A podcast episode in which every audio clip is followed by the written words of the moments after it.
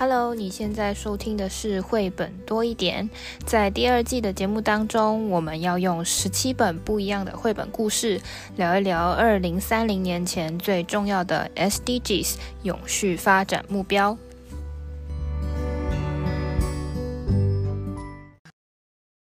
嗨，大家好，我是皮老板蚊子。今天我们要来讨论的呃永续话题是永续城市和社区。这个永续城市，其实我一直在想到底它，嗯，为什么会单独的被拿出来讲？因为永续城市，你要，诶，常常看到的例子就是讨论说，我们的所居住的地方怎么样才能更更绿色？就比如说，怎么样可以节能减碳呐？怎么样才可以让你的垃圾少一点呐？或是怎么样才可以有更好的，嗯，呃，设施可以让大家在这里生活得更舒服？但其实有一个很根本的问题，就是呢，如果没有意外的话，我们的人口是会继续增长的。这个世界的人口呢，到二零三零年，当然可能每个官方的数字不是很一定，到二零三零年可能会就是突破了八十五亿，到二零五零年呢，可能就高达了九十七亿，很快的，可能在二零 maybe 二零八零就可能破一百亿了。在这个地球上的人口越来越多，越来越多，但是呢，你会觉得说，可是地球上这么多土地呀，有的地，有的人可以住在不一样的地方，但是很可惜的，这就是现实。大家都集中在城市比较方便吗？楼下有便利商店，然后附近有市场。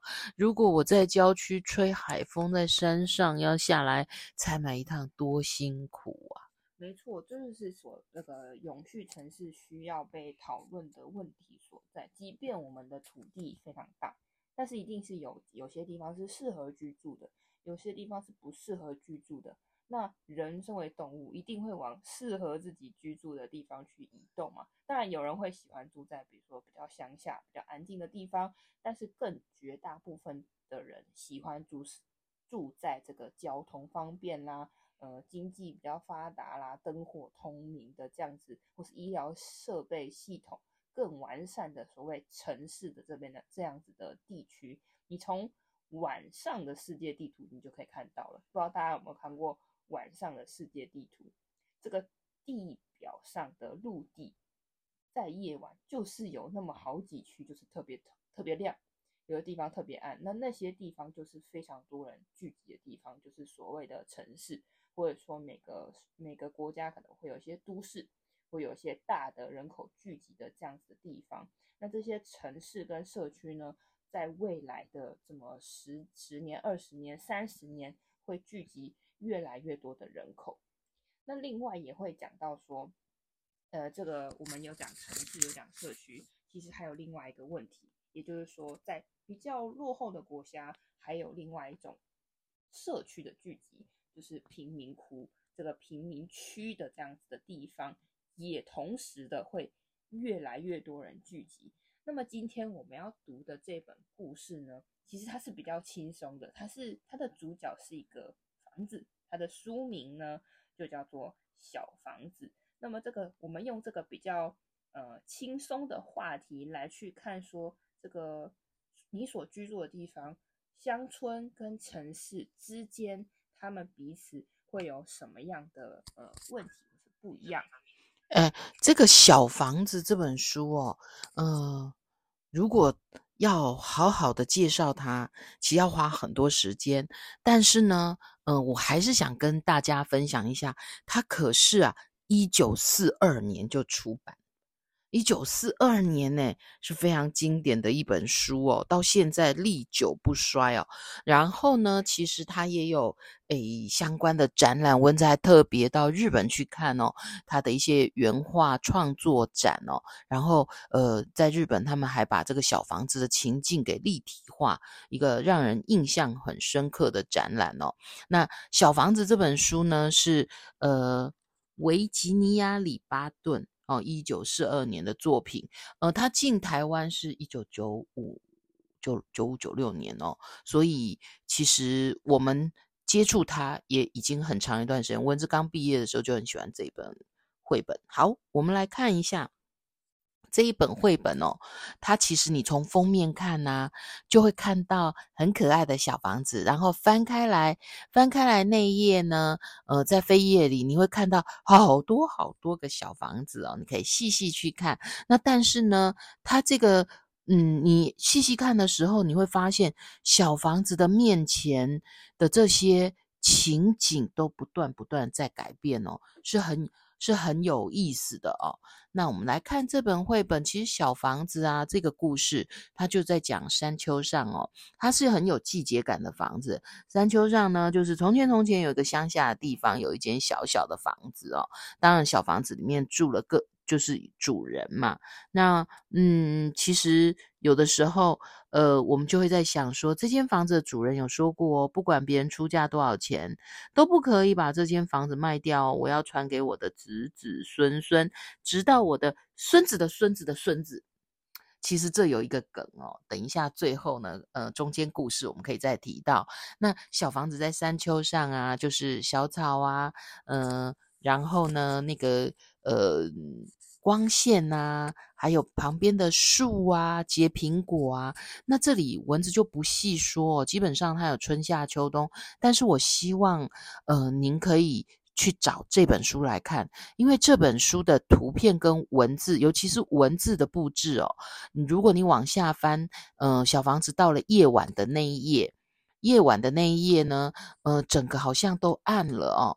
然后小房子在山丘上啊，它那个。呃，其实就可以欣赏到星光哈。那旁边呢，右左手边那一页就有一个什么啊？皮老板，有文字，还有上面还有一个月相的图。哦，有一个月相的图，那其实他就在说，有月有月亮的时候呢，也许就星星不是那么清楚，可是没有月亮的时候就有星光，就是在描述那个田园生活。然后它的图像跟它文字排出来的图像呢，其实是相当搭配呼应的。那所以他先谈小房子的日夜的景色，接着呢。他再来谈春夏秋冬，我们自然科学的跨科概念第一个哦，其实也在谈到哦，就是嗯、呃，有一些东西是不断重复的这种概念哦，所以呢，这里呢，它是先是春天，图图像上就可以看到这个小房子在山丘上，背后还有呃。一些小山丘，层层叠叠的哦，然后呢，绿绿的，然后这边的字呢，它也就呼应了图像。然后往下翻的时候，你就会发现小房子呢，它旁边的苹果树长了，然后那个绿变得更绿了，嗯。就还是维持一个乡村舒适的风貌，然后就到秋天了。这个秋天真的就有一点，嗯、大地黄色吗？然后苹果树也结小朋友，嗯、休完暑假去上学，它会有很多自然的景跟人文的描述，而且它的文字都会搭配到这个图像里面，呃。部分应该描述的，比如说到了冬天就下雪啦，然后呢，春夏秋冬谈完之后，事情就变了，有日有夜，有春夏秋冬，小房子都过得好好的，旁边的苹果树都开花结果，然后遇到冬天，那么这时候故事就来了一个转折，诶皮老板，你在图像上有看见什么吗？可以跟听众详细讲一讲。如果你手上没有这本书的时候，皮老板，嗯，你发现你发现，呃，这个这个这个图像上有一个什么不跟前面不太一样的？它有一个，就是小房子前面突然的面前出现了一条马路。对，就是有一些机具进来了哈，然后开始有道路开发了。诶，他之前春夏秋冬的时候，他常常就在想，尤其是晚上的时候，诶，城市是什么样子？对面远远的城市好像有亮光，他在想象那个城市的生活。这时候呢，道路开发了，而且呢，本来是一条路，结果他的面前开始就出现一些车子。也就是这个道路开发之后，车子就进驻了，然后它旁边的房子就盖起来了。所以那个图像上啊，你就发现说，它本来可以看到的大自然的风光，现在看不到了。我觉得有一页大家一定要去翻来看，就是夜晚，本来小房子啊，在山丘上看的夜晚有月亮。有星星，那现在呢？它其实不得安宁啊！为什么呢？它好多的那个路灯一直都亮着哦，然后呢，其实它也看不看不到那个大自然的景象哦啊！但这一本的文字其实很美哦，所以大家要去找出来读。结果小房子还是在那边呢、旁边不止道路，不止高楼。哎呦，城市建设，皮老板，我们其实在台北市一样，城市建设出现了哪一些啊？公众的这样子的交通工具，哎，他呢？建了我们说所谓的那个各式各样的道路哦，然后有高架的那个铁路，然后往下呢还有那个就像捷运，我们有高架路段，也有地下路段。他虽然看不到，但他感受到这个城市的人匆匆忙忙，越来越忙碌，然后呢车水马龙的。可是小房子旁边的本来建的高楼，现在啊，这是叫都更吧？就越来越高，越来越多，啊，对，而且他就几乎也看不到，抬头看不到天，天上的星星都挡住了哦。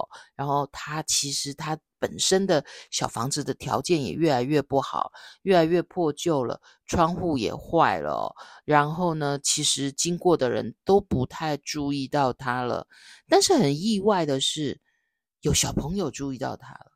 嗯，有有有有有注意到他了耶，就因为他真的跟别人不一样，他的附近充满了从原本一般的高楼到现在更是摩天高楼这样子的变化，他就显得很明显，跟别人不一样。猜猜看是谁发现了小房子？是那个孙子，孙子的孙子的孙子，他就在想，这房子跟照片上他小时候好像很像，嗯，但是呢。都明明是应该是在一个山丘上，嗯，怎么会在这里呢？后来呢，发现是因为都市的一个进步哦，于是呢，诶，他们就决定把小房子带回它应该有的地方。然后呢，这时候全全部的人都看着小房子哦，目送他离开。小房子最后怎么了呢？其实各位听众，因为它很经典，说不定您早就看过这本书，没看过的去看看哦。他就回到了山丘上，也就是他当时的环境哦。最主要是，他再也不想不过问，也不去回想城市是怎么一回事，是怎么样的生活。这就是一个呃城市发展历程当中老屋。跟交通建设、跟都跟，每一页都充满惊喜。然后文字其实他用了很多很很棒的句型，大家可以呃去把书拿出来读一读，记得欣赏他文字的铺排。嗯，在这个 SDG 十一里面，它里面有强调，就是这个城市它是应该是具有包容性，要很安全。怎么样安全？它可以抵抗一些自然的灾害。它可以针对，比如说，呃，这叫历史的建筑，都可以有所保留。在这个这个在这本小房子里面，就有点类似这样的意味。是怎么样？为什么？虽然说它故事里面的结尾是说这个小房子它更喜欢乡下的地方，但是在我们真实的世界，很多时候这种。古早的房子，它就是这样被包围在那个水泥的各种大楼之中，它不会真的被搬走，但它就是这样子被包在里面。这件事情其实也是在呃 SDG 十一里面有被提到的事情哦。那 SDG 十一里面呢，其实还有提到其他的问题，就是在刚刚的故事里面，你可以看到，随着每一页你翻，这个城市都有一点点发展的不一样，它有开始盖房子，这房子还会长高。然后你开始有不同的交通工具，从一开始可能马车，到开汽车，然后有呃铁路，有地上的，有地下的，人的聚集越来越多，就跟我们开头讲到的，聚集在都市里面的人会越来越多，那会产生什么样的问题？也就是说，人一多，你一定会产生垃圾。我们再怎么减碳，一定会有产生产生垃圾嘛。那随着城市的发展，这个城市当中所产生出来的这些废弃物、垃圾，它就会越来越多，而且日益的严重。如果我们不改善或是不改变现在已经有的生活习惯的话，那就会有非常严重的问题。这件事情在二零二一年的总结报告有提到。那另外还有一件事情有提到，就是说在呃城市里面居住的人越来越多。交通工具越来越多，那我们在城市里面所呼吸到的空气，其实品质是越来越不好的。没错，蚊子家小，有时候早上通风良好，到下午就昏昏欲睡了。大家在家里呼吸，就这么几个人，就可以感受到空气品质的一个改变。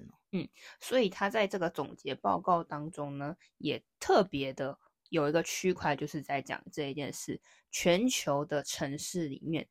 九十九趴的人口是呼吸着不是很干净的空气，九十九趴我就想也就理解成全部了啦。因为城市里面你可以想象中，城想你可以想象得到，城市里面车水马龙，每一台汽车后面都是这个这个排排气管。那你在城市里面，比如说会有工业区，会有一些工业化的这些废物，或是这些污染的二氧化碳的气体，都会这样持续的排放出来。那这就是为什么这个人口那么聚集密集的城市，绝大部分我们呼吸到的空气是受到污染的。那么随着人口的这个聚集呢，在我们刚开始开头也有听到贫民窟的这件事情的数量是持续在增长的。城市的人口增长，贫民窟也在增长。那这个数字其实也是非常惊人。到二零二零年为止的这个统计是已经超过十亿的人口聚集在贫民窟的这样子的范围。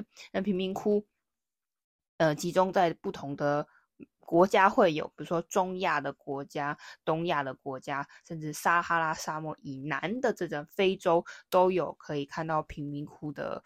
呃，聚集跟这些居民，那这除了贫民窟之外呢，刚刚还有讲到小房子里面还有讲到另外一件事，就是交通工具。交通工具在这个 SDGs 十一这个永续城市里面呢，其实是有特别被提到的。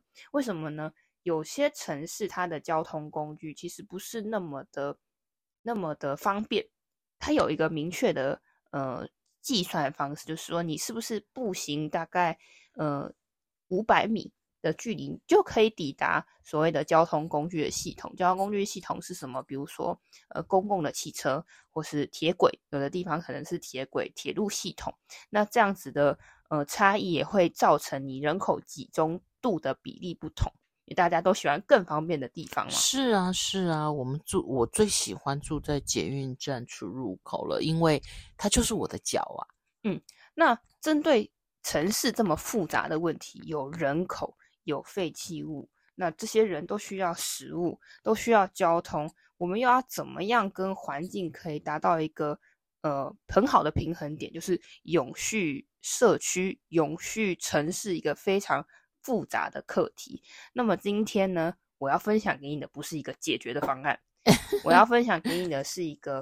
一个博览会，一个展览的一个精神，而且好像是很久才有一次诶。这个展览会我觉得其实很特殊，不知道我们有没有认识瑞典的朋友或者瑞典的听众？这个在今年的二零二二零二二年的五月三十号到七月三号，这个三十五天的期间呢，他们在瑞典的赫尔辛堡这里。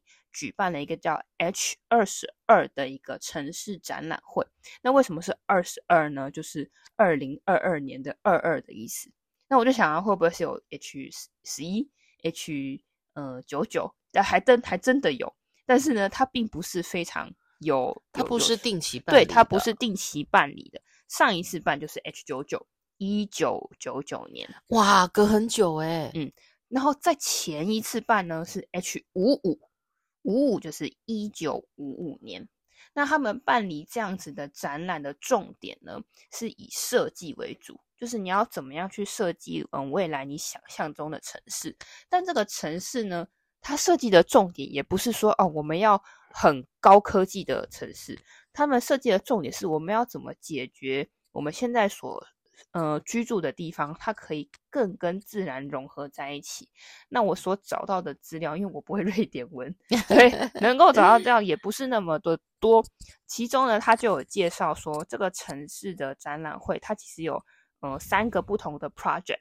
第一个专案呢，它它是有一种融合式的感觉，它还跟另外一个大家应该耳熟能详的企业有做合作，叫做 IKEA。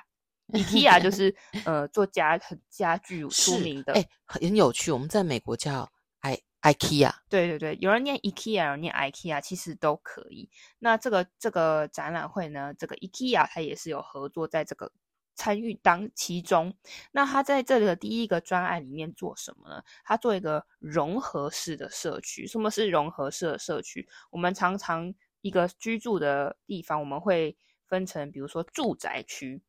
或是工业区，或是怎么一区一区，他他希望把这些东西融合在一起，去缩短缩短从农场到餐桌之间的距离。哦，缩短这样的距离有什么样的好处呢？减少碳排放。是这个，我们好几集都不断的聊到。也就是说，今天我想要吃一个鸡蛋，那它需要一个农场有母鸡，这个母鸡呢要先生蛋，生完蛋之后需要一些。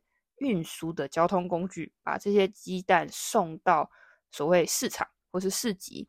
那送到市集之后，呃，消费者可能要从你自己的住家到这个市集去买，这中间所产生的碳排放，就是所谓这个碳排放的一个成本。那缩短这样的距离呢，就可以有效的减少碳排放，这是其中的一个概念，真是好主意。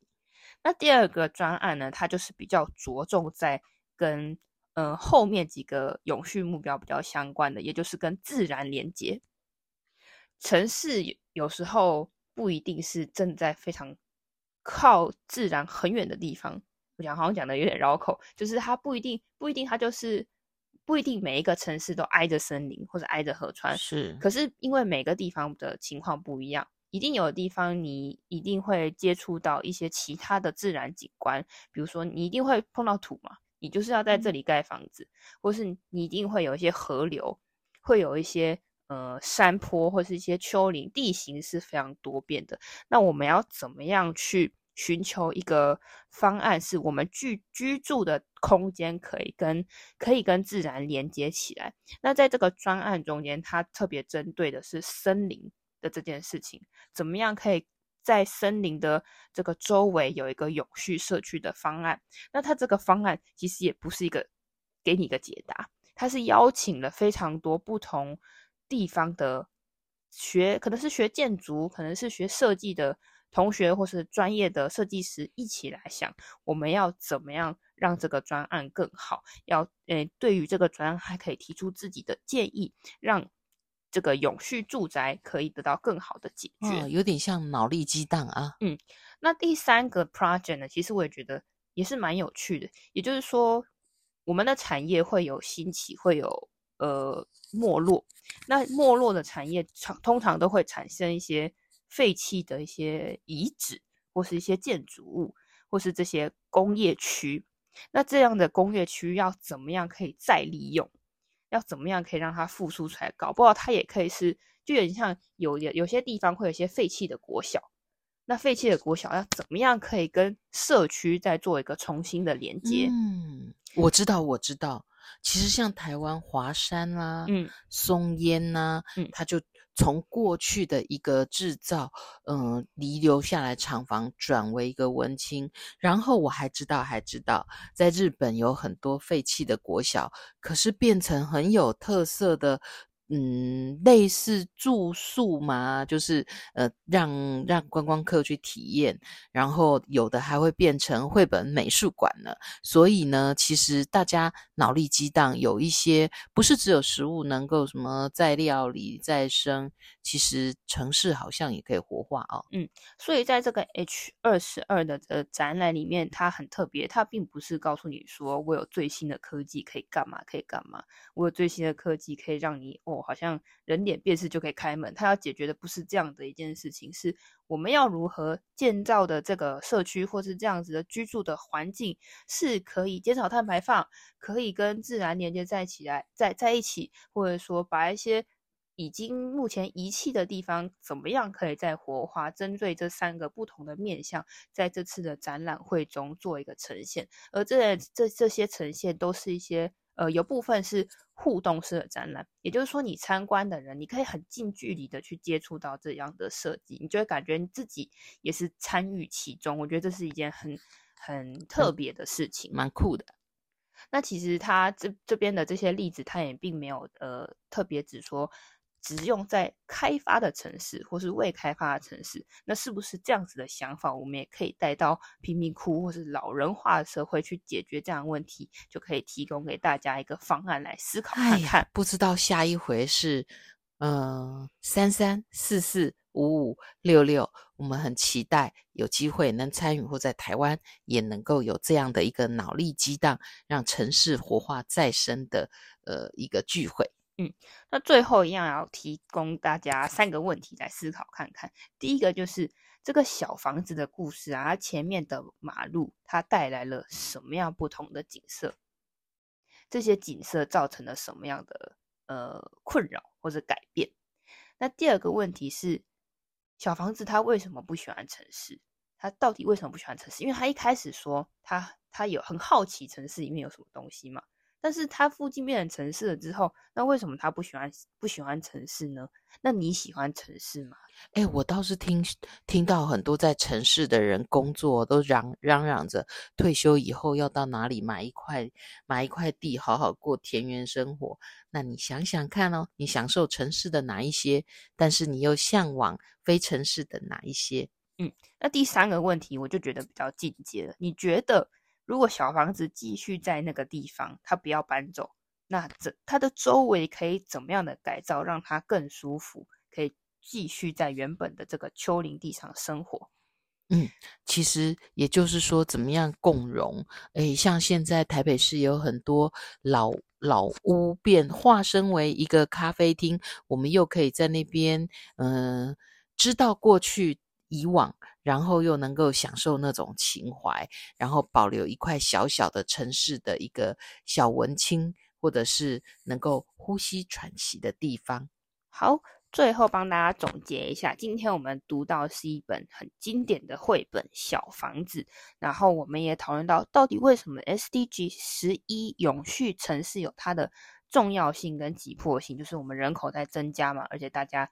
大部分人喜欢居住在方便的城市。那在这个话题下呢，其实还有贫民窟、交通的基础建设，其实是都是有呃需要努力的空间。那今天介绍了这个在瑞典的 H 二十二的展览，让我们思考到这个永续城市其实有不同的面向可以去思考，做一些想象，跟我们可以努力的方向。那我们到今天呢，十七个目标，我们现在已经讨论了十一项了哦。你是不是发现每个议题其实都想呃环环相扣呢？